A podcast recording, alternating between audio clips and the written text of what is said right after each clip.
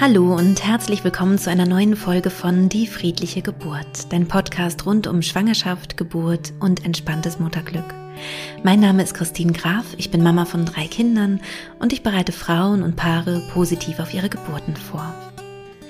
In der heutigen Podcast-Folge möchte ich dir Miriam und Pascal mit ihrer kleinen Tochter Linnea vorstellen. Sie haben eine erste Geburt erlebt. Miriam ist Hebamme und es war eine natürliche Beckenendlagengeburt in einer Klinik in Stuttgart. Wenn du vielleicht gerade selbst ein Kind erwartest, schwanger bist, vielleicht etwas unsicher bist und dich fragst, wie ist es vielleicht bei einer ersten Geburt ein Kind zu bekommen, kann auch eine erste Geburt schön sein oder vielleicht auch kann eine erste Geburt auch schnell sein, denn Miriams Geburt war sehr schnell dann kann dir dieses Interview auf jeden Fall sehr, sehr gut tun. Vielleicht erwartest du auch ein Baby aus Beckenendlage und hast da ein bisschen Fragen, ähm, Zweifel, Ängste vielleicht auch, dann kann dir dieses ähm, Interview sicherlich auch wirklich gut tun und Mut machen. Und vielleicht bist du ja auch selbst Hebamme und erwartest dein erstes Kind und es ist vielleicht schön von einer Kollegin zu hören, wie es sein kann, das erste Kind als Hebamme zu bekommen. Ich wünsche dir also jetzt ganz viel Freude mit diesem Interview mit Miriam, Pascal und der kleinen Linnea. Und wenn du uns sehen möchtest, kannst du auch gerne auf YouTube dieses Interview dir anschauen. Herzlich willkommen im Podcast Die friedliche Geburt, Miriam und Pascal und Linnea. Ihr seid zu dritt. Ähm, und wenn jetzt äh, du als Hörerin, als Hörer vielleicht gerade ähm, dabei bist, dann kannst du äh, uns auch auf YouTube sehen und hast vielleicht jetzt auch linear schon gehört. Also es gibt ein, eine kleine Gästin auch. Äh, ich freue mich sehr, dass ihr heute hier seid und über eure Geburt sprechen möchtet. Hallo, Christine. Hallo, wir freuen uns auch sehr. Sehr schön. Hm. Wollt ihr einfach mal starten, wie es in der Schwangerschaft war, wie ihr auf die friedliche Geburt gestoßen seid? Vielleicht auch, Miriam, du hast ja auch einen spannenden Beruf. Vielleicht möchtest du mal erzählen. Ja, ja, ja, genau. Also ich stelle mich einfach kurz vor. Ähm, mein Name ist Miriam. Ich, ähm, ja, bin von Beruf, also ich arbeite als Hebamme ähm, seit ja jetzt schon über acht Jahren auch im klinischen Kontext und mache auch Geburtsvorbereitungskurse, Rückbildungskurse, genau. Und ähm, ich bin 30 Jahre alt und wir wohnen mhm. hier im Großraum Stuttgart. Und ähm, ja, jetzt im Sommer diesen Jahres kam äh, unsere erste Tochter. Ähm, ja, spontan auf natürlichem Wege aus Beckenendlage zur Welt, worüber wir im Verlauf noch sprechen. Mhm. Und ähm, genau, soll ich noch kurz, äh, willst du? Ich kann mich auch selber ja, kurz. kurz genau. Hallo zusammen. Äh, Pascal Escher mein Name. Ich bin äh, 32 Jahre alt und arbeite als Informatiker am Universitätsklinikum Tübingen, äh, als Medizininformatiker sozusagen, bin dort am Zentrum für innovative Versorgung. Wir sind einer von fünf ähm, Standorten in ganz Baden-Württemberg. Das heißt, wir kümmern uns um äh, digitale Lösungen für Krankenhäuser und ich entwickle momentan eine App für die Gesundheitsakte in Tübingen. Schön. Genau. Genau, Schön. Auch im medizinischen Bereich, genau. Ja, ja da, da trefft ihr euch sozusagen auch beruflich so ein bisschen. Genau. Ein bisschen, ja, ja, ja, ja. ja. Was vielleicht ja. auch noch ganz kurz dazu noch interessant mhm. ist, ähm, der Pascal hat ähm, im Rahmen seines Studiums damals ähm, eine App für Hebammen, also für die Kreislaufdokumentation äh, entwickelt. Genau. genau. Und äh, durfte die dann auch bei uns mal testen und war dann da schon bei drei Geburten dabei, genau, also die Ach, ich auch okay. betreut habe, genau, und da durfte er als ja. Praktikant dann dabei sein. Deswegen hat er da schon so ein bisschen äh, Einblicke genau. in die genau. Geburtshilfe bekommen. Genau, das ist quasi mein erstes okay. Kind, aber die vierte Geburt, wo ich dabei sein durfte. Genau. Ja, das, ja, krass. Ja. Also du hattest dann schon wirklich Erlebnisse und Erfahrungen. Hat dich das irgendwie geprägt? Also für die, für, de, für die Geburt deiner Tochter? Ja, ich würde auch sagen, auf jeden Fall, weil ich so ein bisschen so eine Vorstellung hatte natürlich, was, was auf mich zukommt, beziehungsweise was man sich natürlich dann auch wünscht. Ähm, also ich war bei zwei physiologischen Geburten dabei und ein, einer Sektio. Ein primärer Kaiserschnitt. Eine, genau, genau, eine primäre Kaiserschnitt. Und dann merkt man natürlich schon, okay, ähm, was man dann lieber gerne hätte oder sag ich jetzt mal, ja, der Kaiserschnitt ist natürlich schon eine OP und dann wünscht man sich natürlich schon, dass man jetzt nicht irgendwie in den Kaiserschnitt reinkommt, sondern dass, dass es auf natürlichem Wege einfach klappt. Genau. Ja, ja, ja. Und du durftest auch richtig mit anpacken, ne? Also er durfte dann auch genau. mit die Frau stützen in der tiefen Hocke, weil wir da noch sozusagen mhm. Unterstützung gebraucht haben und äh, die Frau fand das total super und äh, genau, da äh, wurdest du schon sehr auch ein bisschen mit einbezogen. Also da gab es genau. so die Möglichkeit. Aber weil du auch die Hebamme warst, die die Geburt geleitet ja, hat. Ja, ja. ja. Genau. Ja, spannend. Ja. Total spannend. Und du hast natürlich, Miriam, auch äh, super viel Geburtserfahrung, so, also schon ganz, ganz viel gesehen. Und ähm, ich, ich höre das häufig von äh, befreundeten Hebammen oder auch Hebammen, mit denen ich einfach Kontakt habe, dass sie sagen, sie haben eigentlich besonders ähm, Respekt vor der Geburt, weil sie natürlich ganz, ganz viel schon wissen und wissen, was alles mhm. sein kann. Also viele, hoffentlich viele schöne Erfahrungen gemacht haben, aber eben auch, ja, alles, was man jetzt sich nicht unbedingt wünschen würde. Ähm, wie war mhm. das bei dir? Wie war, wie ja. war es, als du das erste Mal schwanger warst dann? Ja, ja. Also ich war davon schon sehr geprägt, also vor allem auch mhm. von durchaus positiven und schönen äh, Geburtserlebnissen, aber einfach auch von ja, ähm, ja negativeren äh, Geburtserlebnissen oder ähm, ja auch auch Dingen, die man sich einfach nicht so wünscht oder auch ähm, ja dem Paar nicht so wünscht. Ähm, und ähm, habe dann schon gemerkt, okay, dass ich doch schon sehr im Kopf erstmal so bin, gerade auch als es dann losging mit der Schwangerschaft. Und ähm, genau, also bei mir gab es noch mal so ein bisschen eine Besonderheit, du hast ja vorhin auch gefragt, so wie ich überhaupt zur friedlichen Geburt kam, genau. Ähm, also es war so, dass ähm, ja, dass ich als Vorerkrankung noch eine rheumatische Erkrankung habe, also Bindegewebsrheuma nennt sich das eine Kollagenose, was sehr selten ist. Ähm, und man wird ja heutzutage doch relativ schnell so in Kategorien, also eingruppiert und ich kam dann recht schnell so in diesen Risikoschwanger, äh, schwangeren Bereich, sage ich mal so, ähm, was mir auch durchaus bewusst war um, und ähm, wo ich aber selber also am Anfang der Schwangerschaft schon gemerkt habe, es ist ganz viel auch total physiologisch, so ähm, was so ja mit meinem Körper und mit meiner ähm, beginnenden Schwangerschaft da so passiert. Ähm, und darauf wollte ich einfach auch erstmal so den Fokus legen. Ähm, ja. Und ähm, habe dann auch so gemerkt, okay, ich brauche da irgendwie noch was, was mir da so ein bisschen hilft, da so auch vom Kopf mhm. da so ein bisschen rauszukommen. Und ähm, dann hat mir eine befreundete Hebamme, hat mich dann so in der 17. Schwangerschaftswoche auf die friedliche Geburt aufmerksam gemacht. Und ja. sie meinte, sie hat sich selber damit vorbereitet und sie hatte auch ja eine ganz rasche äh, Geburt zu Hause. Und ähm, genau, hat dann gesagt, das wäre doch vielleicht auch was für mich. Und sie meinte dann zu mir, ähm, ja, ich muss auch immer irgendwie an, also sie musste immer an mich denken, wenn sie sich mit einer äh, friedlichen Geburt vorbereitet hat, weil sie meinte, irgendwie habe ich das Gefühl, eure Stimmen klingen ein bisschen ähnlich. Und dann fand ich das ah, ganz, okay. Ja.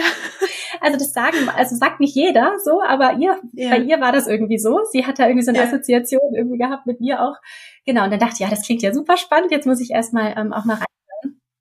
Genau, und habe dann erstmal angefangen, deine Podcast-Folgen zu hören und war da ähm, ja total auch begeistert, wie viel Themen du so abdeckst und mit was du dich, ja, mit wie vielen Themen du dich beschäftigst und habe dann gleich gemerkt, oh, das ist toll auch für mich und ähm, fand das aber also aus dem Privaten dann und auch aus dem beruflichen Kontext oder so fand ich das super spannend und auch dann dachte ich, oh, das, da muss ich irgendwie näher mich mit befassen so. Und dann, äh, wie gesagt, habe ich erstmal deine Podcast-Folgen gehört und ähm, fand da auch deine Stimme gleich sehr sympathisch. ähm, hörst du bestimmt auch nicht zum ersten Mal. Ja, die, die, ähm, die, die mir folgen und meine Sachen machen, die mögen natürlich dann auch die Stimme. Ja, ja, ja.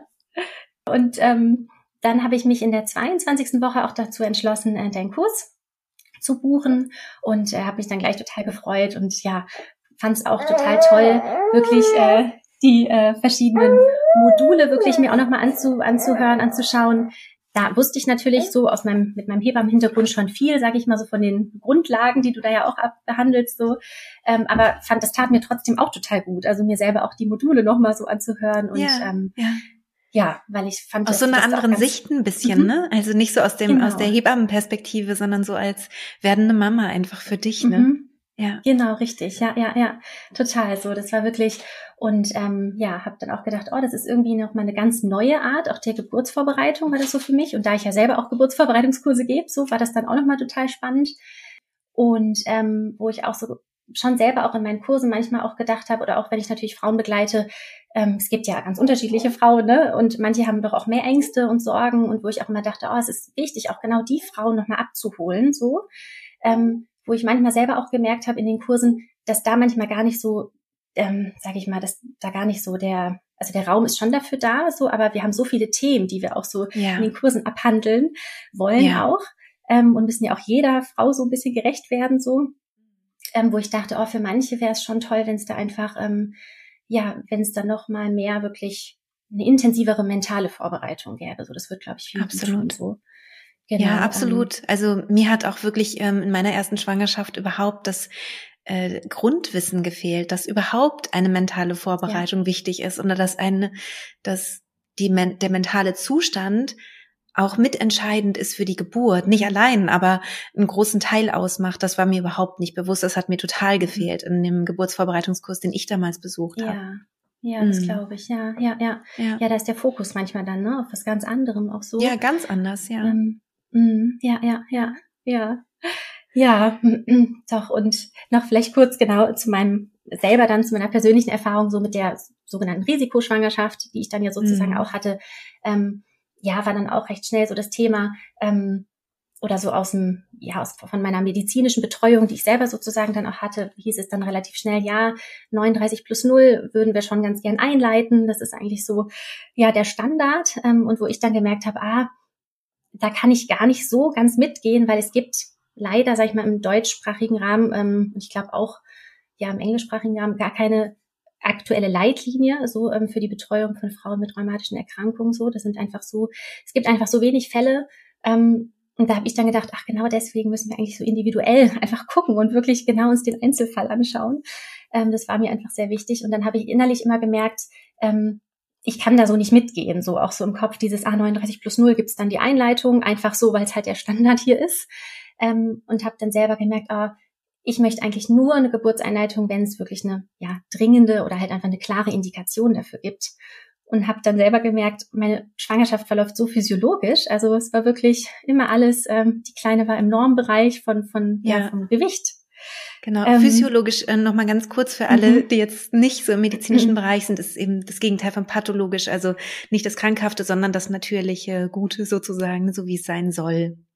Genau, genau, richtig. Ja, ja. danke, Christine.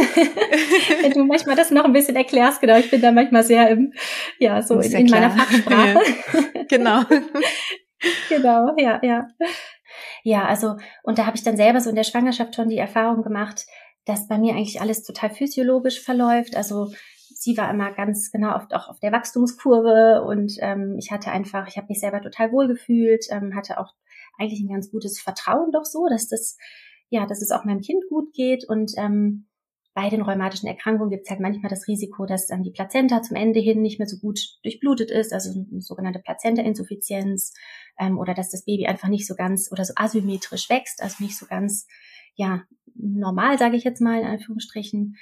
Genau, und da war bei mir aber einfach alles ja alles völlig völlig normal und ähm, ich hatte damit überhaupt keine Berührungspunkte, sage ich dann mal so. Und ähm, das hat mich aber schon innerlich auch gestresst so. Und dann ähm, kam schon auch so das Thema auch nochmal hoch, was ich auch viel mit dir dann so besprochen habe. Ähm, ja, schon so diese Angst einfach vor voreiligen, ja, oder auch unnötigen, sage ich jetzt mal, Interventionen, so, die es ja auch einfach manchmal gibt. Ähm, wo ich jetzt auch schon ganz dankbar für die S3-Leitlinie bin. Da hattest du, Christine, ja. auch schon eine ganz tolle Podcast-Folge mhm. zugemacht mit der Christiane Schwarz. Ja, genau. Ja. ähm, genau, und ja, habe dann so gemerkt, okay, ich brauche einfach ähm, ja irgendwas, was mir da einfach auch noch so ein bisschen, was mir hilft, mir bei mir zu bleiben. So. Ja. Ähm, genau, und da kam dann, wie gesagt, ja, ähm, ja, deine Methode, die friedliche Geburt, einfach genau, ähm, genau passend zum richtigen Zeitpunkt so. Also da bin ich auch meiner mhm. ähm, Hebammenfreundin ganz dankbar, die mich darauf aufmerksam gemacht hat. So. Ähm, und dann war ich tatsächlich recht schnell Feuer und Flamme so und ähm, habe mir dann, wie gesagt, ja alles so, die ganzen Module nochmal angeschaut auch und angehört. Und es tat mir dann auch gut, mal selber so in die schwangeren Rolle eigentlich wieder zurückzugehen und nicht und so von der Hebammenrolle auch so ein bisschen wegzukommen. Ja. Das ist so wichtig. Also das mhm. ist gerade eben für, für Hebammen und für Gynäkologinnen ja. ist es total wichtig, ähm, da die Rollen auch wechseln zu können und ähm, die wirklich ja. dann noch abzulegen, die eine, gerade wenn es dann zur Geburt kommt auch. Mhm. Mhm, mhm. Ja, ja, genau. Das war schon was, was du auch gemerkt hast, ne? So, ja, dass das so ein bisschen Thema mhm. war. So. Wenn man so viel weiß, ist natürlich mhm. auch nicht äh, vorteilhaft, ja. weil man kennt halt einfach zu viele Fälle, wo irgendeine Kleinigkeit ja. war, die keinem aufgefallen ist und ähm, ja, da ist die Berufserfahrung ja. manchmal auch nicht nicht immer nur von Vorteil, sag ich jetzt mhm. mal. Ja, ja, ja. Genau. Ja, ja gerade weil, schon, weil, mhm. ja, gerade weil es eben auch so wichtig ist, nicht, nicht so im Kopf zu sein bei der Geburt selber dann, ne? Also vorher natürlich, damit man, damit nicht so Ängste entstehen unnötigerweise. Und dann für die Geburt ist es halt wichtig, dass wir nicht so im Denkhirn sind. Das erkläre ich ja auch im, im Podcast, vor allem auch in den ersten Folgen. Also wenn da jetzt ja. nochmal jemand nachhören möchte, wie jetzt, man soll nicht so viel denken bei der Geburt. Ähm, aber das ist tatsächlich so eine der Grundlagen der friedlichen Geburt, ähm, wirklich wieder ganz Säugetier eigentlich zu werden und mhm. dem Instinkt zu folgen. Und wenn, genau wie Pascal, wie du es gerade gesagt hast, ne, wenn man so viel dann weiß, dann fängt man natürlich auch an zu analysieren, auch unter der Geburt. Es mhm. passiert so leicht. Ähm, und ähm, ja, wenn man da eben dann tut, Tools an der Hand hat, wie man abschalten kann sozusagen oder sich wirklich auf die Geburt einlassen und konzentrieren kann und dieses ganze Fachwissen mal so zur Seite zu schieben, dann ist das ähm, einfach hilfreich und kann das erleichtern. Ne? Wie war das für dich, Miriam? Ja, ja, total. Also was da auch wirklich, ich glaube für uns beide, was du auch super fandest, so das, was du auch erklärt hattest, so mit ähm, oder so hast du das veranschaulicht mit dem Elefanten und auch der mhm. Maus, ne? So so die Maus, mhm. die ja so im Denken ist und einen immer wieder so ein bisschen auch ne ablenken das, das will. Bewusstsein, irgendwie. genau dafür steht mhm, die. Genau, mhm. genau das Bewusstsein, genau und der Elefant ja für das Unterbewusste, ne? So so ähm, wo wo dann eigentlich toll ist, wenn der uns dann nachher während der Geburt ne in die richtige Richtung ja. sozusagen äh, leitet. Der kann gebären. der weiß, genau. wie das geht. ja, ja, ja, ja, genau. Und ja, ja, und so die Maus, sage ich mal, in meinem Kopf oder so war schon auch ähm, ähm, auch so ein bisschen das Thema. Ähm, ja, ich weiß natürlich auch gerade so im Klinik-Setting so ist natürlich auch mal so ein wirtschaftlicher Druck und auch ähm, die, die Forensik, ne, so das ist natürlich auch ein großes Thema. Also ähm, aber da auch, ähm, deswegen bin ich auch der S3-Leitlinie so dankbar, so dieses ähm, auch nicht vorschnell was tun, ja. ne? also eingreifen so. Ja, also genau. das war, glaube ich, fast noch ein größeres Thema für meinen Kopf oder für mich so, ähm, mhm. als das Thema, oh, was könnte denn pathologisches passieren? Also das war gar ja. nicht so groß. Ne? So, mhm. Genau. Gerade weil mir auch mein Körper eigentlich so gezeigt hat, hey, das, das geht so gut. Also ne, das ist, äh, ja es geht so physiologisch, ja, ja. Ja, ja. Genau, genau, ja. Und konntest du so ähm, Ängste, also du hast ja jetzt gerade so ein bisschen beschrieben, ne, dass, ähm, dass, wenn ich das richtig verstanden habe, dir auch so ein bisschen Angst gemacht wurde, also dass, dass irgendwie alle so Risikoschwangerschaft so ein bisschen drauf ja. geschaut haben und so. Ähm, hat dir das geholfen, regelmäßig die Hypnosen zu machen? Bist du dadurch ähm, so ein bisschen auch entspannter geworden? Also konnte das so ein bisschen Ängste abbauen auch? Total. Also tatsächlich war das wirklich, ähm, also einerseits hat mir sehr viel auch geholfen mit meiner Hebamme oder mit meiner betreuenden Hebamme, auch Freundin, äh, auch viel zu sprechen, so. Äh, natürlich auch mit dir so, weil du mittlerweile auch sehr viel verstehst, so von dem. Ja. Gefährliches Halbwissen.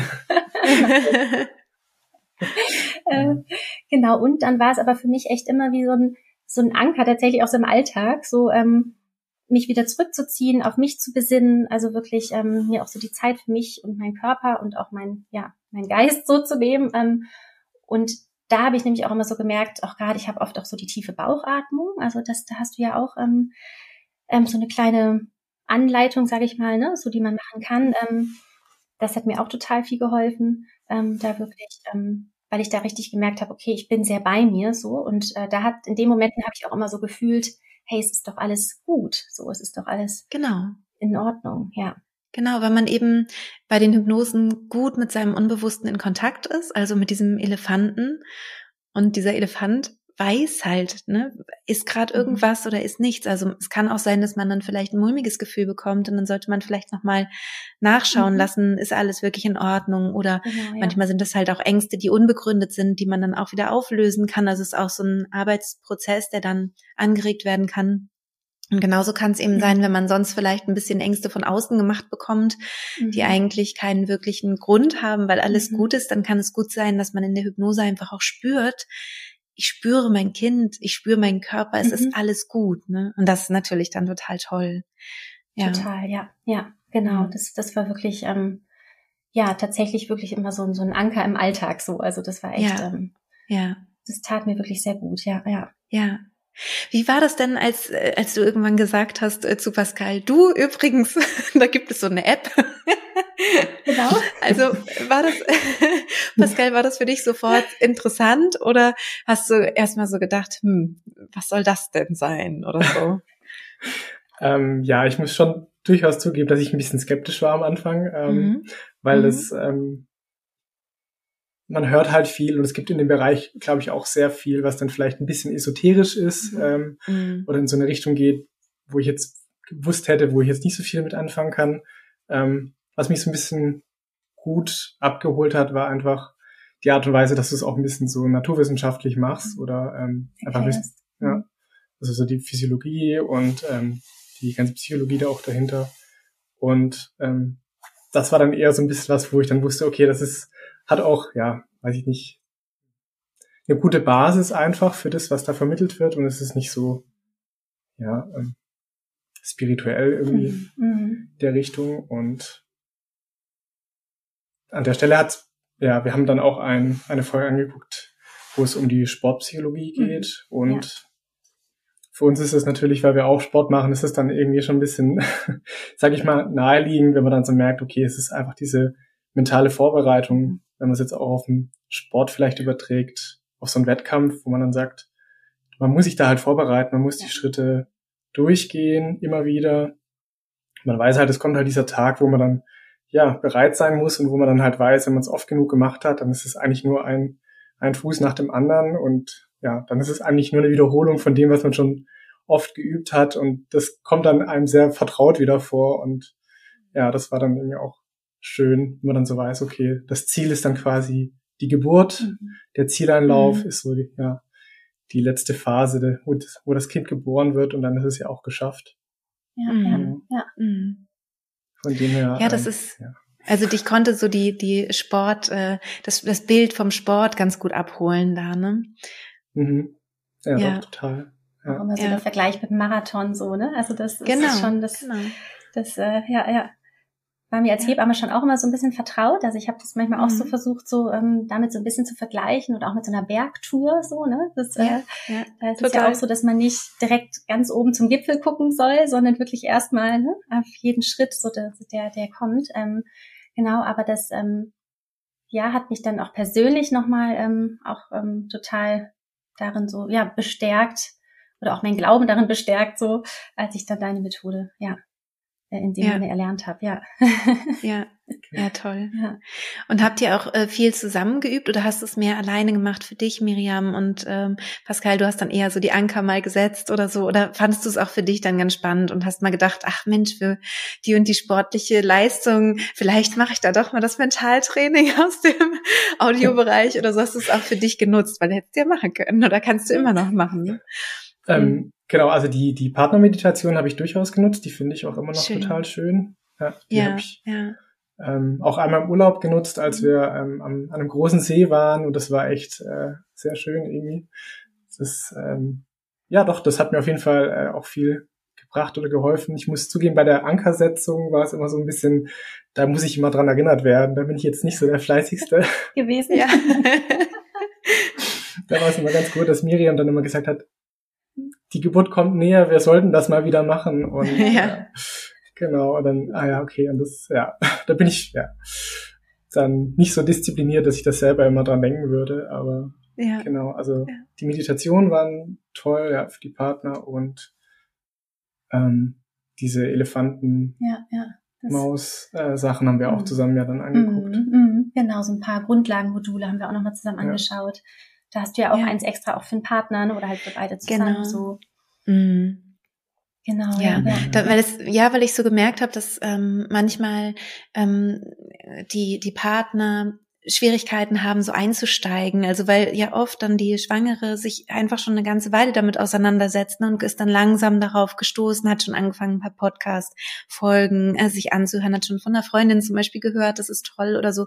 Und oft ist es dann eben so, dass die, ähm, dass die Partner nicht so ganz mit mit im Boot sind, sozusagen noch nicht auf der gleichen, nee, noch nicht auf der gleichen ähm, äh, ja mit, mit, mit, mit den gleichen Informationen sozusagen einfach startet, ne, sondern so ganz unbeleckt und denkt, ja Gott, was ist das denn jetzt ja. komisches? Und dann hilft's halt total einfach mal ähm, so ja, so, so, so ein kurzes, knappes Video zu haben oder ich habe auch eine, eine, Podcast, äh, eine Podcast-Folge dazu, ne, wo es einfach so ist, hey, das ist jetzt wirklich nur, sind jetzt nur zehn Minuten oder nur Viertelstunde, ne, und dann hast du eigentlich das wirklich schon mal so umrissen, dass du äh, weißt, warum das vielleicht für deine Partnerin sinnvoll sein kann, mhm. das zu machen.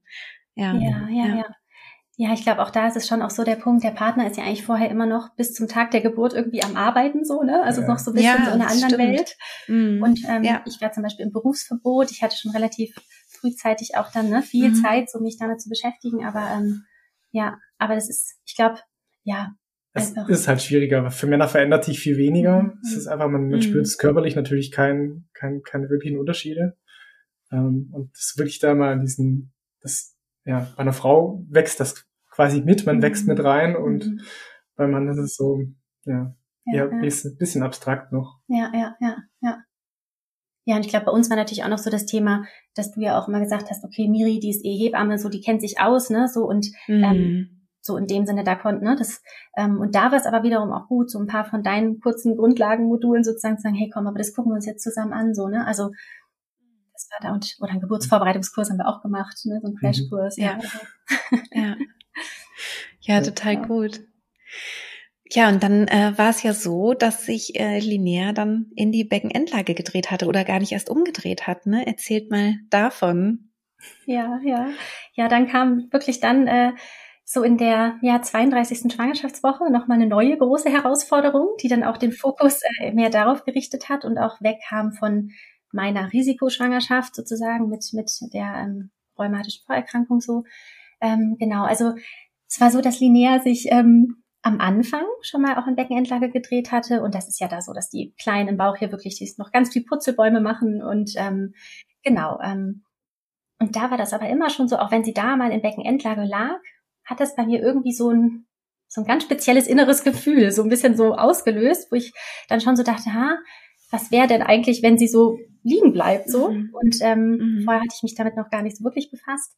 Naja, aber dann hatte sie sich wieder in Schädellage gedreht und dann war es aber so in der 32. Woche, lag sie dann wieder mit dem Popo nach unten. Mm. Und ähm, ja, dann ist es ja oft so, dass man schon, oder ich weiß das ja auch aus meiner, aus meiner ähm, ja, Hebammen ähm, Praxis, praktischen Erfahrung, dass sich die Babys auch danach noch, dass sich danach ja. auch noch einige drehen, so. Und dass man auch oft sagt, na, wenn sich das Baby eh vorher schon immer hin und her gedreht hat, dann wird's mit großer Wahrscheinlichkeit äh, zum Ende hin auf jeden Fall ähm, den Weg sozusagen so finden und mit dem Köpfchen unten liegen. Aber bei uns äh, war es einfach ganz anders und sie blieb dann ja. ähm, ab der 32. Woche so. Genau. Mhm. Genau. Und ähm, ja, dann. Das war auch in deiner Vorbereitung dann schon ein gewisser Bruch. Also mhm. es war schon so ein bisschen, ja. Ähm, ja, da konntest du plötzlich den Elefant, glaube ich, nicht mehr so mhm. bewegen. Mhm. Erstmal ja. Das war dann irgendwie so, ähm, weil natürlich die Erfahrung dann auch ein bisschen mit reingespielt hat und, und ähm, weil du dann halt wusstest, für dich war klar, eigentlich willst du keinen Kaiserschnitt und ja, ja, also natürlich, wenn es irgendwie eine Notwendigkeit gibt, natürlich bin ich ja, da ganz offen, aber natürlich erstmal ähm, wünscht man sich auch die natürliche äh, Geburt. Ähm, genau, und auch, ich wollte ganz gern mit meiner Hebamme des Vertrauens ähm, auch in der Klinik gebären, wo ich arbeite, ähm, Genau, und ähm, ja, da war dann auch schon relativ schnell klar, dass das so nicht funktionieren wird. Ähm, und ich wusste ja auch, ähm, dass es einfach sehr wenig, wenig Kliniken überhaupt in Deutschland gibt, ähm, die ja, das Frauen ermöglichen, dass sie auf natürlichem Wege ihr Baby aus Beckenendlage ähm, gebären können. Ähm, genau, und da kam schon gleich so ein bisschen natürlich dann der Kopf, die Maus wieder mehr mit rein, weil ich dann auch viel organisatorisch schon so ein bisschen angehen musste. Ähm, dann kam nämlich auch für uns das Thema, also ja, in der 32. Woche, dann habe ich natürlich erstmal so ein bisschen indische Brücke und auch Moxen. Also wir haben ein paar Dinge versucht. Ähm, und ähm, die Wochen vergingen dann aber relativ schnell und dann kam noch das Thema, wollen wir eine äußere Wendung probieren? Also versuchen, dass man von außen ne, mit Handgriffen sozusagen am Bauch ähm, das Baby zu einem Purzelbaum versucht zu überreden oder wie auch immer. Ja. genau, ja. oder Rückwärtssalto, genau. Vorwärtsrolle oder Rückwärtsrolle. Ähm, Und da gehen ja auch so ein bisschen die Meinungen auseinander, ähm, ob man das überhaupt versuchen möchte, ne, dem Kind sozusagen so einen Anstoß zu geben. Vielleicht braucht es auch nur diesen kleinen Anstoß oder ob man eher sagt, nee, man lässt das Kind so. Das hat auf jeden Fall seinen Grund, ne, dass es sich so gedreht hat und dass es sich nicht mehr anders drehen möchte. Mhm, genau. Und ähm, eigentlich sagt man schon so ab, ja, in der Regel 36 plus 0 Schwangerschaftswoche bis, glaube ich, spätestens 38 plus 0. Also das ist so der Rahmen, wo man oft halt, wo ein guter Zeitpunkt ist für die äußere Wendung. Und da mussten wir uns relativ schnell dann auch so damit befassen und auch entscheiden, ob wir das machen möchten oder nicht. Ähm, genau, und auch in welcher Klinik, genau. Und ähm, wir haben hier, wir wohnen ja hier im Großraum Stuttgart äh, auf den Filtern sozusagen und hier gibt's die Filterklinik, ähm, wo wir dann auch äh, letztendlich genau linear äh, zur Welt gebracht haben. oder ich, ja. wie auch immer man das sagt, oder wir. genau. ähm, genau, und ähm, die ähm, bieten auch sozusagen die, den Versuch der äußeren Wendung an. Und ähm, dann haben wir letztendlich gesagt, okay, wir probieren es. Ähm, aber auch wirklich, ja, minimal invasiv. Also so, wenn wir ja. merken, okay, sie, sie will einfach nicht, dann hören wir auch recht schnell auf. Genau. Ja. ja. Und der Versuch ist dann aber nicht geglückt. ja. Genau. Ja, wobei man dazu sagen muss, wir hatten es irgendwie auch im Gespür so ein mhm. bisschen. Also es, manchmal hat das so ein gewisses, ja, ja, so eine Vorahnung, was da mhm. passieren könnte. Und irgendwie haben wir gedacht, nee, so, also es lief alles bis dahin so reibungslos und irgendwie sagt dann so das Gefühl, nee, so einfach wird's jetzt nicht sein. Also wenn es jetzt mhm, ja. die Herausforderung bekommen, Beckenendlage, dann, also irgendwie, es war mhm. so ein bisschen unausgesprochen, aber ja. so, also ich habe mir jetzt nicht vorstellen können, dass das sofort funktioniert irgendwie. Es war irgendwie, mhm. es wie so eine Vorahnung. Ja, ja. Ja, ja. und ähm, ja, und dann haben sie es äh, in der Klinik auch ja dreimal probiert. Ich glaube zweimal vorwärts, einmal rückwärts. Sogar dreimal ja. Rolle vorwärts, Oder zweimal Rolle rückwärts, okay. aber ja. Ach, Wahnsinn. nicht gut. Mhm. Und ich habe dann auch gemerkt, so, nee, mein Körper oder ich sag jetzt auch, nee, das äh, fühlt sich nicht mehr gut an. Ähm, ja. Also es war überhaupt nicht schmerzhaft oder so. Das ist ja manchmal auch so, dass da auch Frauen Angst haben, dass das irgendwie sehr, sehr unangenehm ist. Ähm, aber ähm, das war wirklich natürlich alles gut, gut gemacht, sag ich mal so, aber ähm, sie wollte ja. einfach nicht. Und ähm, ja. genau, ja, ja. Und dann war klar, okay, da war ich dann schon 37 plus 0. ja. So, ähm, genau. Und dann war klar, okay. Also für mich war immer eigentlich klar, ich will das probieren ähm, auf natürliche Wege. Ähm, und ähm, war erstmal dann so das Thema, okay, ich muss mich jetzt von dem Gedanken verabschieden, mit meiner Hebamme des Vertrauens sozusagen äh, die Kleine mm. zu bringen. Ich muss mm. mich äh, darauf einlassen, ja, mit, mit ähm, Hebammen und auch Gynäkologinnen, ähm, die ich nicht mm. kenne, so. Mhm, ja. Genau, und du hattest bei der Filterklinik aber schon auch, du hast mich da immer sehr bestärkt und motiviert und gesagt, hey, das ist doch mhm. gut, wir haben die Klinik hier direkt ums Eck. Mm. Ähm, Das soll vielleicht jetzt so sein, das ist doch toll. Ja. Genau da muss man vielleicht dazu sagen, wir waren ja auch noch äh, in einer anderen Klinik und wenn man schon merkt, dass dort die Bereitschaft, eine Beckenendlage ähm, normal zu gebären, gar nicht, also das, man merkt das dem Personal schon an, wenn die da nicht überzeugt sind oder ja. Also sie bieten es einem so ein bisschen an, sagen, wir haben ein, eine Person, die das machen könnte. Wenn der zufällig Zeit hat und im Haus ist und äh, dann ah, könnte okay. das klappen. Mhm. Äh, aber wir machen vorsorglich schon mal den Kaiserschnitttermin, so nach dem Motto. Ja. Und ja. Und das ist ja. natürlich war für dich sehr schwierig, mhm. weil ja, das ähm, das ist schon eine gewisse Intervention, weil dann halt einfach wieder so eine Entscheidung einfach abgenommen wird. Man hat da irgendwie in dem Fall plötzlich kein Mitspracherecht oder wenig Mitspracherecht. Also man muss sich quasi darauf verlassen, dass es irgendwie ja. funktioniert. Ja, dass die Umstände halt vor allem auch, ne, so nicht genau. nur kein Mitspracherecht, sondern ja, man ist so dem ausgeliefert im Grunde, wie da das Prozedere ist, ob halt dieser, diese Person, die da unterstützen könnte, halt gerade zufällig Dienst hat oder ja. nicht. Das ist ja schon sehr, also ein komisches Gefühl irgendwie, ne. Und in der Filterklinik war es aber so, dass die mhm. damit offen umgegangen sind und gleich gesagt haben, das ist kein Problem, das machen wir hier gerne. War das da so, oder? Genau, genau. Also es war dann wirklich so mhm. in diesen zwei, drei, vier Wochen, sage ich mal so, ähm, ja, wo es wirklich für mich war es dann mental riesig so eine große Herausforderung und ähm, mm. sag mal, mhm. meine betreuende Hebamme und so und auch eine Hebammenfreundin, die haben mich immer sehr bestärkt auch und ähm, ja. da haben auch gesagt, hey, das wird gut klappen und so, ne? Aber ähm, genau und ähm, dann habe ich halt den Termin in der Filterklinik ähm, auch vereinbart und ähm, ja, es war vorher schon auch so, dass viele auch so im betreuenden Umfeld oder auch so gesagt haben, ja, stell dich schon mal auf die Sektio ein, ne? Freunde dich lieber mal, also mit dem Kaiserschnitt, freunde dich lieber mal damit an. Und da habe ich ihn dann nicht so gemerkt, nein, das, das passt einfach so nicht. Das ähm, will ich auch so nicht. Und ähm, in der mhm. Filterklinik hatte ich dann einen Termin bei einer Hebamme und einer Gynäkologin. Mm, und die haben mich total wirklich erstmal als Person richtig wahrgenommen und mich wirklich gefragt, was die erste Frage war wirklich, was möchte ich? So, was ist mein mm. Wunsch? Und mm. ähm, da habe ich mich total abgeholt gefühlt. So und mm. ähm, dann haben sie natürlich auch mit mir ein paar ähm, wichtige Fakten sozusagen besprochen. Also für die Beckenendlagengeburt ist es ja, ähm, gibt es ein paar Voraussetzungen auf jeden Fall, die gegeben sein müssen, dass man das auf natürlichem Wege probieren, äh, probieren äh, kann. Ähm, und die Voraussetzungen waren alle gegeben. Also die Plazenta ähm, war an einem richtigen Ort sozusagen an der Hinterwand der Gebärmutter. Wir mhm. hatten genügend Fruchtwassermenge. Ähm, mhm. Die Kleine war vom Gewicht ähm, genau passend, also der Kopf und der Abdomen, also der Bauchumfang ja. waren relativ ähnlich. Ähm, Super. Genau, das sind einfach so wichtige Voraussetzungen, wo ich natürlich auch sage, das muss auf jeden Fall einfach gegeben sein. Ne? Also ich bin niemand, ja. der sagt, einfach so probieren, ne? ohne, ohne einfach gewisse Dinge so abzuklären.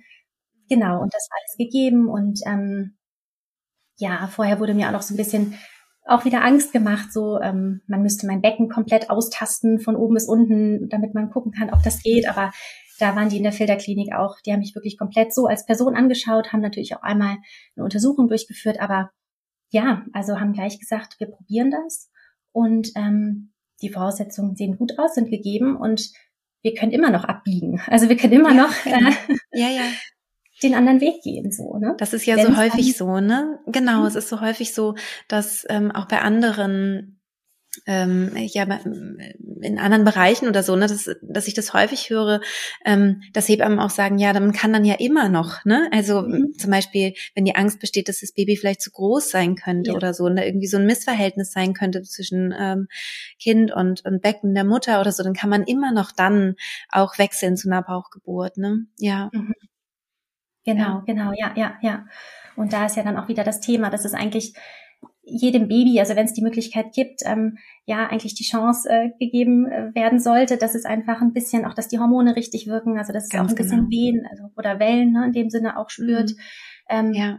um einfach so auf die Welt hier draußen auch vorbereitet zu werden. So Und klar, auch da gibt es manchmal einfach Dinge und Gründe, ne, die einfach sagen, zeigen, ja. das geht nicht. Dann ja. muss man einfach den anderen Weg geben, gehen, aber ähm, wenn es die Möglichkeit gibt, ist das auf jeden Fall ja. Ähm, ja total förderlich so. Ja, ja. Ja, absolut.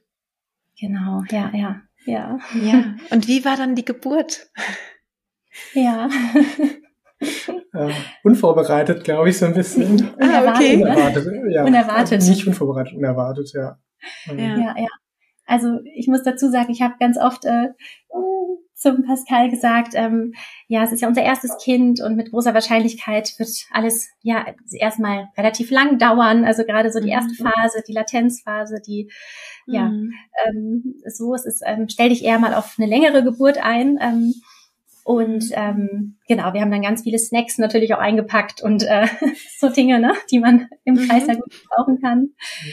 Ähm, genau, und ähm, ja, letztendlich, also gerade auch das vielleicht noch ähm, ein Punkt, ähm, wir haben uns auch noch einen ganz tollen Vortrag angehört von einem ähm, Gynäkologen aus Österreich. Vielleicht können wir das mhm. auch in die Shownotes oder so ja, ähm, da reinpacken. Mhm. Ähm, das war für mich auch nochmal gut, auch gerade so ähm, auf fachlicher Ebene, sage ich mal, in der Vorbereitung.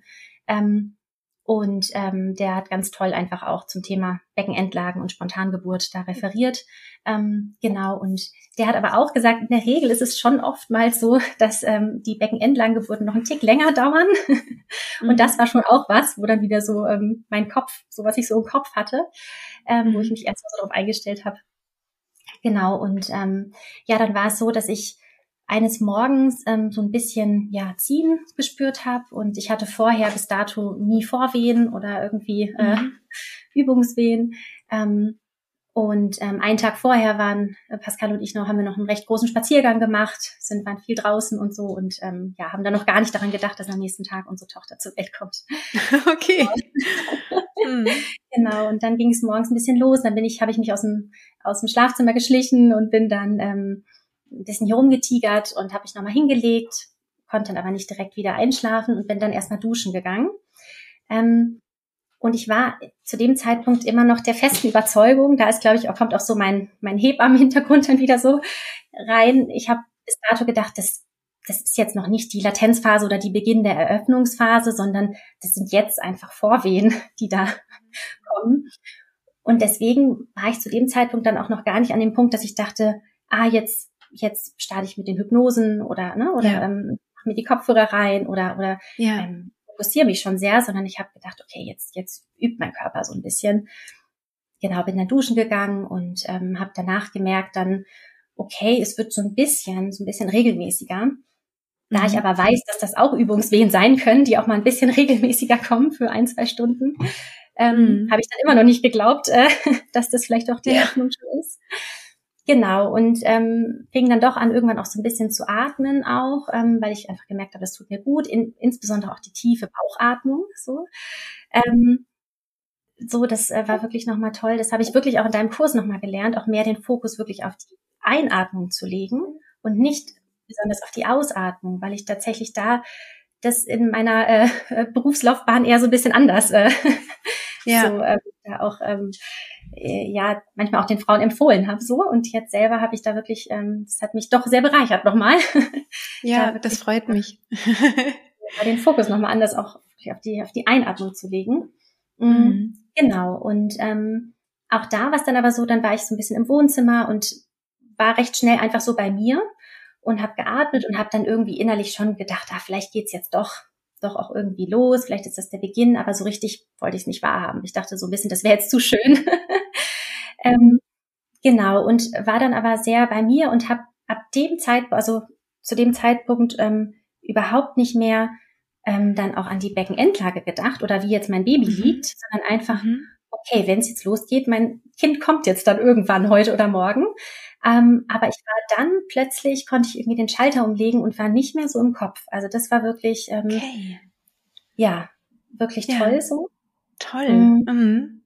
Und Pascal hatte dann wirklich schon, äh, ja, ähm, glaube ich, ein gutes, eine gute Vorahnung dann und hat gesagt, er macht jetzt schon mal seinen Corona-Test. Er macht sich jetzt mal auf den ja. Weg, genau, ja, und ja. Ähm, parkt das Auto schon mal vor der Tür. Also so diese ganzen organisatorischen Dinge, die hattest du total gut im Blick dann. Mhm. Ähm, du warst ja, ähm, du warst irgendwie noch nicht, also du wolltest ja auf keinen Fall zu früh im Krankenhaus sein, das habe ich hier irgendwie so angemerkt. Ja. Und ähm, habe ja. dann aber beim, beim Tönen auch schon gemerkt, okay, hier ist, hier ist mehr im Gange als jetzt nur. Ja, lieber mal vorbereiten. Ja. Irgendwann habe ich ja. angefangen zu tönen, aber habe das gar nicht so zeitlich auch, also man verliert eh so das Zeitgefühl total. Ja. Und ja. Ähm, das hast du, glaube ich, viel mehr wahrgenommen. Ich habe, glaube ich, wenn man mich gefragt hätte, immer noch gesagt, naja, mein Körper übt jetzt ein bisschen und dabei war ich schon am Tönen mhm. und irgendwie schon auch in verschiedenen Positionen hier zu Hause. Mhm. Mhm. Genau, ja, ja. Und dann haben wir meine Hebamme noch angerufen, also meine, die mich auch betreut im Wochenbett und auch ähm, vorher in der mhm. Schwangerschaft. Die hatte noch Nachtdienst und hat noch ein bisschen geschlafen und ja. kam dann, ähm, auf die habe ich gewartet. So, und die kam dann so gegen ja. Ja, halb eins, glaube ich, eins mittags dann ähm, vorbei und äh, hat mich dann untersucht einmal. Und da war der Muttermund dann drei bis vier Zentimeter geöffnet und der mhm. ähm, Hals ganz verstrichen. Ähm, ja. Und der Steiß hat einfach gut, gut nach unten gedrückt. Schon so. Ja, ja. Genau. Und das war dann der Punkt, wo wir dann gesagt haben, okay, ähm, jetzt geht's los. Und äh, ja. ja. Ich wäre ja schon gerne früher gefahren, aber Du ja. warst so auf keinen Fall zu früh im Kreißsaal ja. stehen. Ne? Ja. Und ja. das ist ein bisschen auch so. Ja. Ja, ja. so ein Hebammen-Ding, glaube ich, dann nicht ja. zu früh und nicht beim ersten Anzeigen ja. schon dort zu sein. Ja, aber ja, ja, ja, ja, ja, weil weil man es halt auch so häufig sieht, dass dass äh, Frauen auch zu früh dann einfach da sind, wieder nach Hause geschickt werden oder dann noch irgendwo da im Park spazieren gehen müssen oder Trepp auf, Trepp ab oder so. Und das kann ich schon nachvollziehen, dass man dann denkt, ach nee, lieber warte noch, bin noch schön zu Hause, gemütlich und dann ja, ja, ja fahre ich, wenn ja. ich auch in den Kreissaal darf. so. Genau, genau, ja. Genau. Ja, und auch in der Klinik dann direkt bei der Aufnahme ähm, war es dann auch so, dass da der Muttermund dann schon sechs bis sieben Zentimeter geöffnet Aus, war. Also es war dann wirklich, mhm. ja, ging schnell. Relativ schnell. Das war sehr dynamisch. Ja. Genau, ja. genau. Und, und es war wirklich so, also ich war zwischendurch schon immer mal wieder, auch dann während der ganzen Geburt, manchmal schon bin ich so ähm, ich konnte so ein bisschen so Schalter umlegen, hatte ich das Gefühl. Also ich war zwischendurch schon ein bisschen im Kopf, aber eher einfach so auch dann als Hebamme so ein bisschen, weil ich schon auch so wusste, okay, ich bin jetzt wo, wo ich mich nicht so auskenne, also wo ich die Leute nicht kenne. Ich wollte schon so ein bisschen auch tatsächlich, glaube ich, da so ein bisschen doch die Kontrolle mit haben, aber das ist, glaube ich, einfach meinem beruflichen Hintergrund geschuldet. Ähm, und gleichzeitig konnte ich aber ziemlich gut immer wieder ähm, den Elefanten, sage ich mal, so machen lassen. So, also ich war, was was an sich so die Geburtsdynamik auch anging, also ich war da einfach ganz bei mir und habe da tatsächlich nicht mehr dran gedacht, so, oh, jetzt ist es eine Beckenendlage, jetzt könnte es irgendwie sein, ne, dass das jetzt irgendwie was schief geht, in Anführungsstrichen, so, sondern da war ich einfach voll, mhm. okay, egal ob jetzt der Kopf unten oder der Po, ich gebäre jetzt so. Und äh, mhm. ja. da, glaube ich, haben mir wirklich, hat mir die Vorbereitung einfach auch ähm, mit deinen Hypnosen, ne, mit, die ganze Vorbereitung hat mir da, glaube ich, wirklich mhm. sehr, sehr geholfen. So, ja, ja. Mhm. Genau. Toll. Ja. Und ja. Natürlich hatte ich mir vorgenommen, eigentlich auch mit den Kopfhörern ne, und auch wirklich deine Hypnose zu hören. Und letztendlich haben wir auch immer wieder gesagt, es ging so schnell. Also wir sind recht schnell so ein bisschen überrollt dann auch worden von der, einfach von dieser mhm. Schnelligkeit von dieser Geburtsdynamik so, ähm, dass wir tatsächlich da manches in Anführungsstrichen vergessen haben. Also so manche Dinge. Was aber ne, auch nicht schlimm ist, ne? Also was nicht schlimm ja. ist, weil ähm, also da, da merke ich auch manchmal bei meinen Teilnehmerinnen, dass es so eine so eine Unsicherheit gibt, so ja, wann mache ich denn jetzt welche Hypnose, mhm. wie an und so, wo ich so denke, letztendlich ist es so, wenn man es gut geübt hat vorher, dann ist halt in der Wasserrutsche plötzlich Wasser drin. Also vorher hat man immer geübt, die Wasserrutsche runterzurutschen ohne Wasser. Also das sind so die Trainingshypnosen. Aber bei der Geburt ist da Wasser drin. Das heißt, der Körper lässt los und der weiß, dann kann es abrufen und braucht im Grunde auch äh, nicht die Hypnose dann genau dann auch zu hören, weil er es auch so abrufen kann. Also den meisten Frauen hilft es und die unterstützt es halt dann noch meine Stimme zu hören und so und die mhm. hören es mhm. gerne. Aber es ist nicht zwingend notwendig oder so, sondern ja. ähm, genau wie du eben auch beschreibst, ne, du hast dann oft die Zeit vergessen und hast es, ne, mhm. konntest total eintauchen in ja, die Geburt ja. und das ist ja schon die Hypnose, das ist ja schon das, was eben passiert. Ja, ja, ja, ja genau, genau, total, ja, ja. Kleine wird wach. genau, ja. will auch was erzählen. Ja, genau, ja, gerade bei den Geburten, da möchten Sie ja mitreden. Sie war ja, ja genau, dabei. genau, jetzt wird es ja spannend, genau. Genau, genau. Ja, erzähl, wie ja. war es dann? Also dann ja. ähm, warst du im Kreissaal angekommen und dann ging es mhm. schnell weiter oder hat es dann noch mal eine Pause gegeben oder so? Ja, also dann war es tatsächlich so, dass ich doch ähm, ähm, dann wirklich, als es dann hieß, okay, sechs bis sieben Zentimeter, ähm, da hat sich mein Kopf wieder eingeschaltet, so ein bisschen, weil es tatsächlich auch manchmal so heißt oder das, ich auch die, die Erfahrung von, ne? Mhm. genau die Übergangsphase oder auch so, man sagt manchmal ja. eine schnelle Eröffnungsphase, da ist mhm. dann manchmal die Austrittsphase umso länger. Das ist manchmal schon mhm. so und ähm, das, da kam mir wieder mein Kopf so ein bisschen. Ähm, und dann mhm. habe ich gemerkt, okay, ich, ich glaube, dann brauche ich jetzt einfach noch ein bisschen was, dass ich besser einfach auch gerade so kam dieser Gedanke schon so ein bisschen, okay, ich weiß, Beckenendlage ist ja auch nochmal auf die Austrittsphase ein bisschen mhm. länger. Ähm, dann brauche ich, glaube ich, doch eine PDA. So, das habe ich mhm. dann ähm, mhm. gedacht und wusste, okay, wir sind jetzt schon so weit, wir müssen uns jetzt etwas mhm. beeilen mit der PDA. Mhm. Mhm. genau, und äh, da wusste ich aber auch vorher, das habe ich mir auch immer gesagt, ähm, ähm, da hatte ich nie so den Anspruch auch, ne, dass ich das ohne schaffen nee. muss. Oder, ähm, nee, genau. Ist ja auch, ne, ist manchmal, wozu auch, genau. Genau, wozu auch, genau. Ne, das ist ja wirklich, das sage ja. ich auch immer in meinen Kursen. So ja. und äh, es ja. ist ja immer so individuell.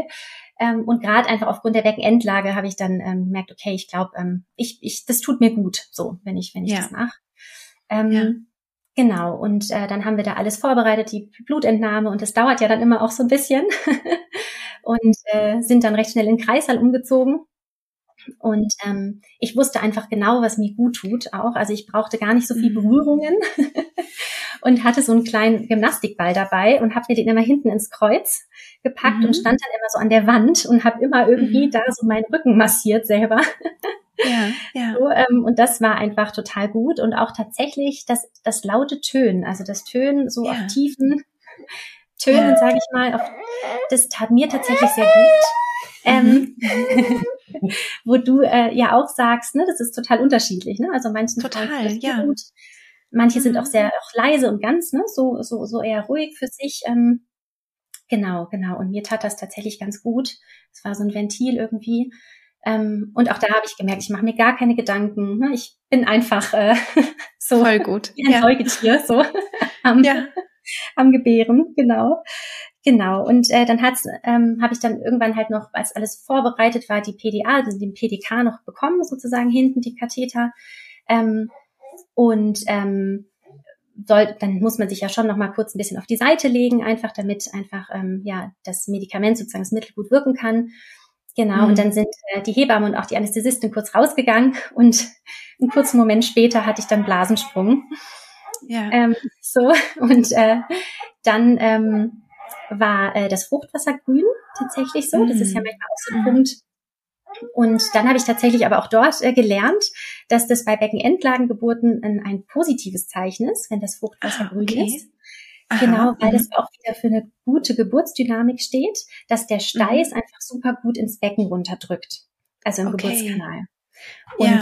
wenn der Steiß herunterdrückt, kommt automatisch so ein bisschen Druck natürlich ja auf den Popo und dann kommt automatisch ja. Mekonium raus. So. Ah, verstehe. Das Mekonium ist der genau. erste Stuhl sozusagen. Nur mal kurz noch genau, übersetzt. Ja, genau.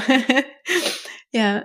Genau, und eigentlich ist genau. eben grünes Fruchtwasser ähm, nicht so ein gutes Zeichen, weil das bedeutet, dass das Baby eher gestresst ist und deswegen mhm. eben ins, äh, ja, ins Fruchtwasser gemacht hat, sozusagen. Also genau. Also in, äh, ne, genau. Und bei der Beckenendlage durch den Druck auf den, auf den Bauch oder den Po kommt es halt genau. dann raus, was aber ein gutes Zeichen ist dann in dem Fall. Das ist ja echt spannend. Ja. Genau, genau. Und eigentlich, wenn man sich vorstellt, ähm, ist dann sozusagen nur unten das Fruchtwasser grün und oben beim ja, Kind, also so genau. beim, beim ähm, ähm, im Kopf, Gesicht, Mundbereich, sage ich mal, da ist das Fruchtwasser eigentlich noch klar. Also es ist sozusagen ja, unten. Ja. Genau. Ja. Und ähm, Genau, weil man ja manchmal so ein bisschen die Sorge noch hat, dass das Baby dann, wenn es rauskommt, das Fruchtwasser, sage ich mal, das grüne Fruchtwasser aspiriert, also einzieht in die Atemwege. Genau, aber ähm, das ist da sowieso auch nicht, da gab es dann auch nicht so, so, sage ich mal, die Sorge. Ne? So. Ähm. Ja, genau, genau, mhm. genau, ja, ja, ja, genau. Das fand ich dann ganz spannend, genau. Ähm, mhm. Genau, und da habe ich dann auch gedacht, ah ja, super, ist das ein gutes Zeichen? So. Ja.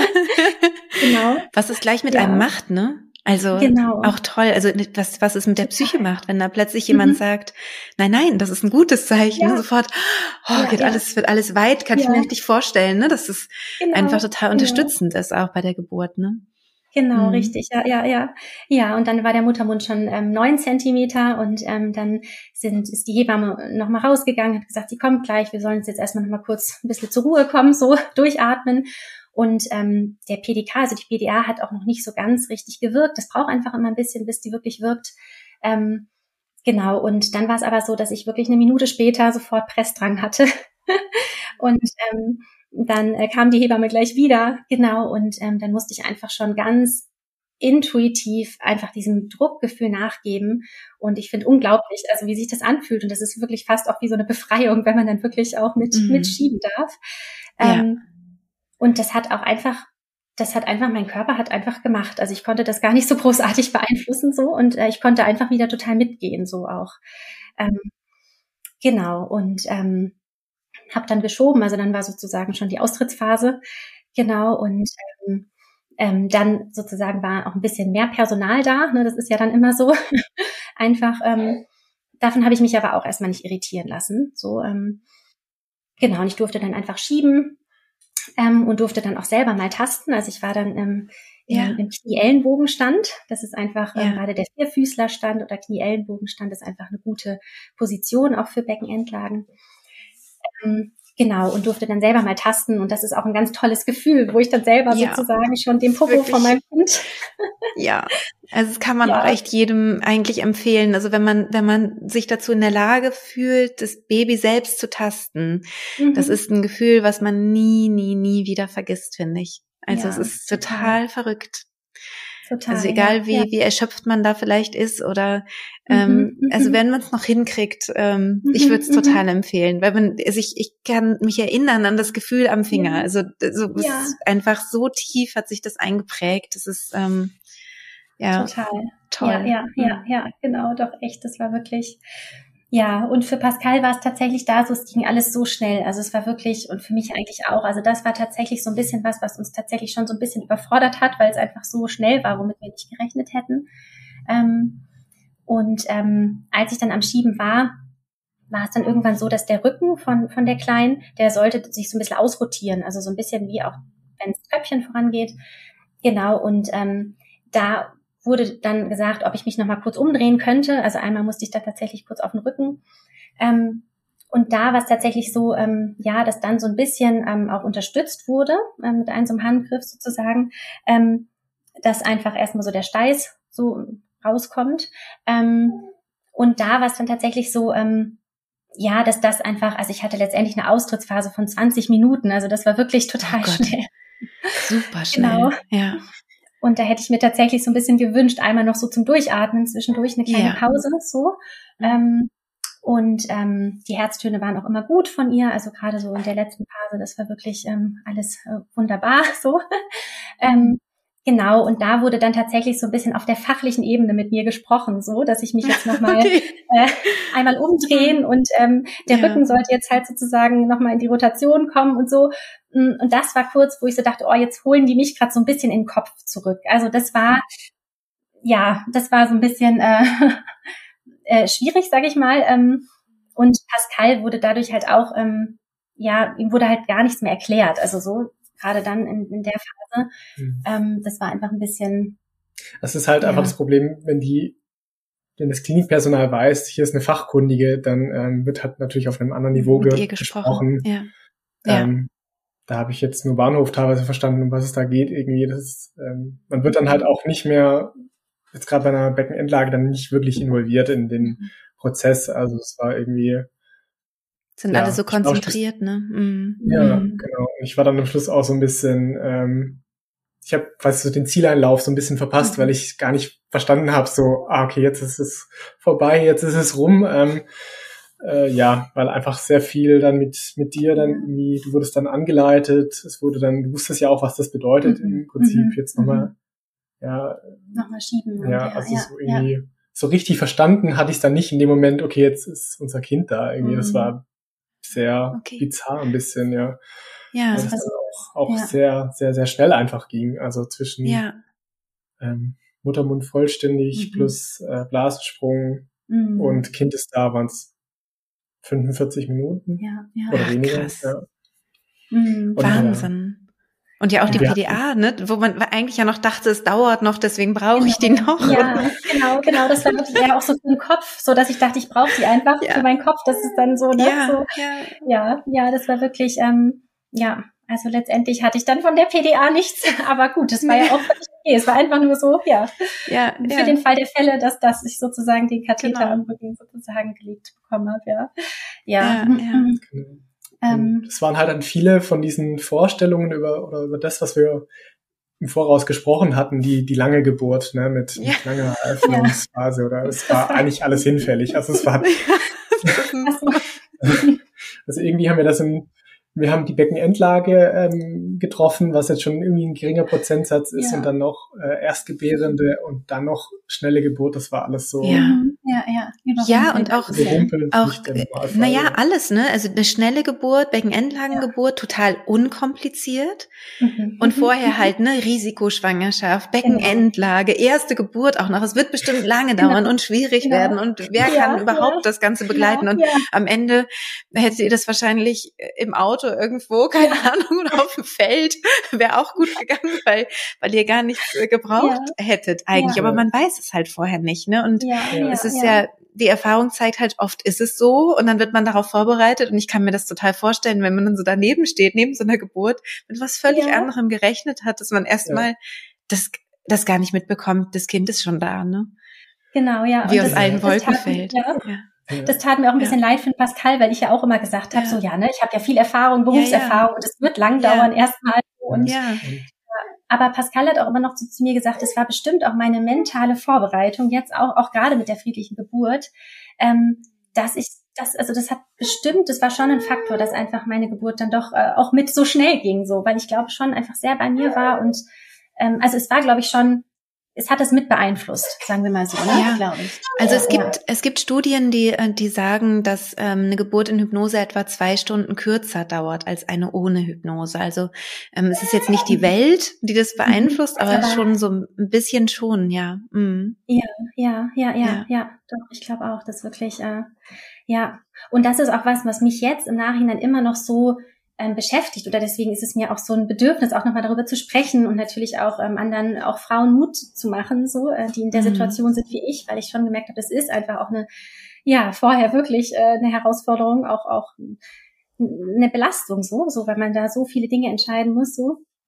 Mhm. Ähm, aber jetzt, wo ich dann auch gemerkt habe, ähm, ich habe mir schon vorher doch viele Gedanken gemacht, aber ähm, mein Körper hat mir gezeigt, also die Physiologie hat eigentlich so gesiegt, sage ich mal so, obwohl es eine mhm. Beckenendlage war bei meinem ersten Kind. Also es war wirklich, ähm, mhm. es ging so schnell los und der Steiß von der Kleinen hat so gut nach unten ins Becken gedrückt, was ja immer zeigt einfach mhm. auch, dass, ähm, dass das Baby auch so rum gut durchs Becken passt. Ja, ähm, genau. Genau. Und es so, ist ja ähm, auch keine mhm. Komplikation. Also das ist vielleicht auch nochmal ganz wichtig ähm, zu betonen. Die Beckenendlage ist eine der natürlichen Geburtspositionen. Es gibt Risiken, gibt's aber auch bei der Schädellage. Also es sind einfach nur andere, ne? Und es braucht deswegen geschultes Personal. So. Genau, genau, ja. Ja. Und in der Filterklinik haben sie auch zu mir gesagt, na ja, ähm, dein Baby liegt einfach anders, aber nicht falsch. Genau. Und ja, genau. auch wieder was das Tolles, wo ich so, ja, ja, ja, so wichtig. Mhm, ja, ja. Und da war dann tatsächlich in der Filterklinik auch das Thema mit der Geburtseinleitung gar nicht mehr, stand nicht mehr im Raum. Ja. Weil auch ja. da haben sie mich einfach angeguckt und gesehen, naja, es ist doch alles physiologisch. Also die Plazenta, ja. die Durchblutung alles ist noch gut. super, die, die, Fruchtwassermenge ist toll, die Maße passen vom Kind.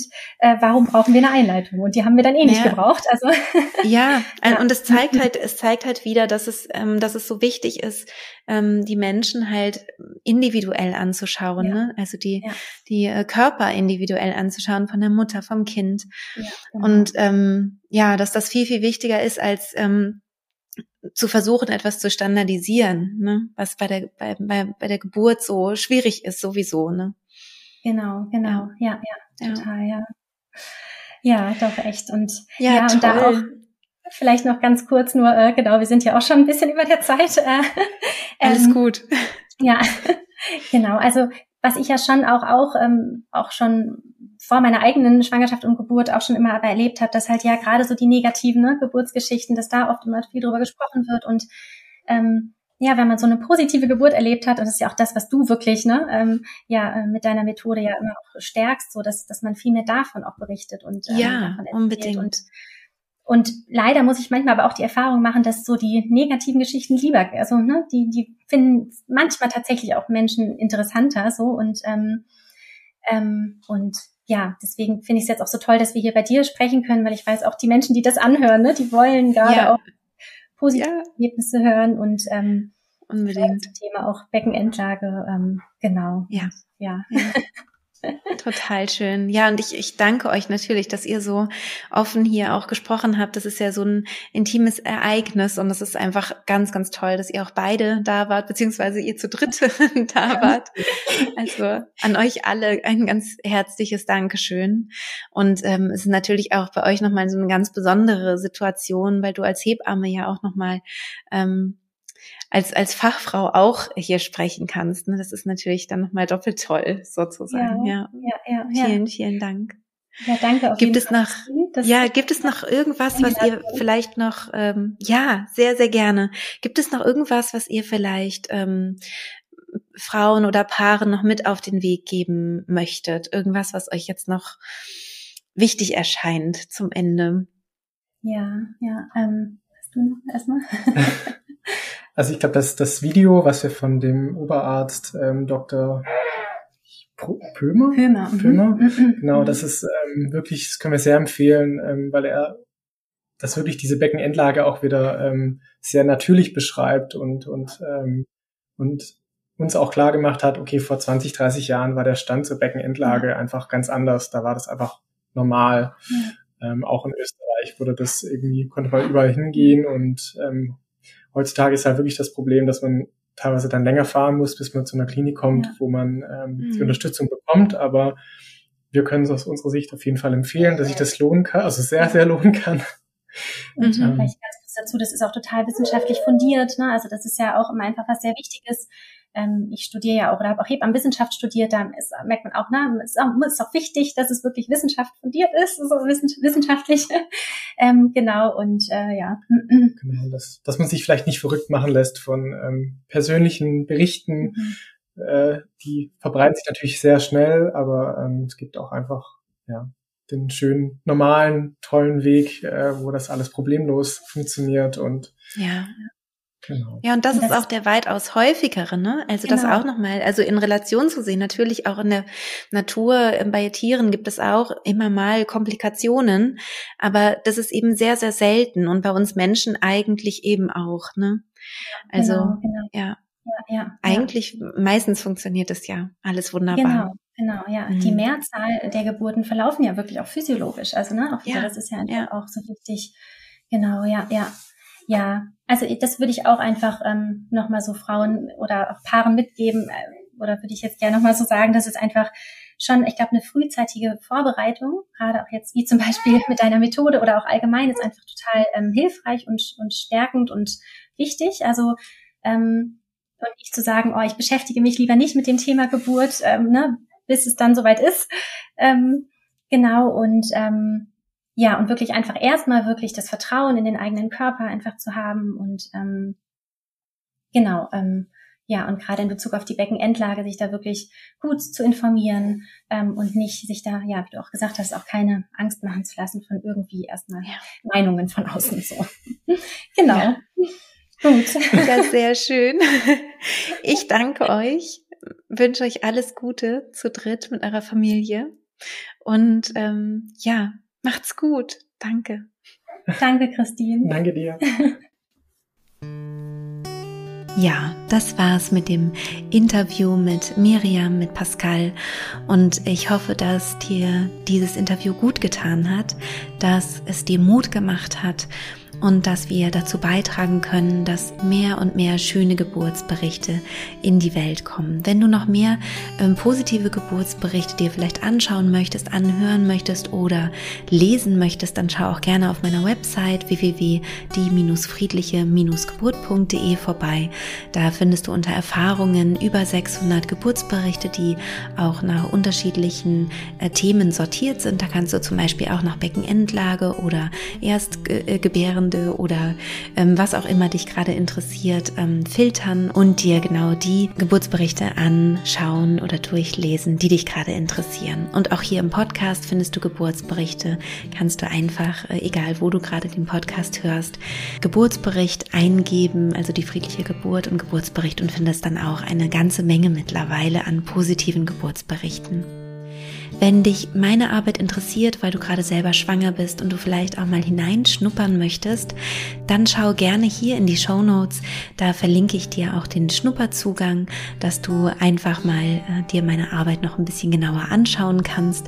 Und ich freue mich natürlich sehr, wenn ich dich an die Hand nehmen darf und dich begleiten darf in deiner Schwangerschaft und vielleicht ja auch bei deiner Geburt. In diesem Sinne wünsche ich dir von Herzen alles Gute und bis bald, deine Christine.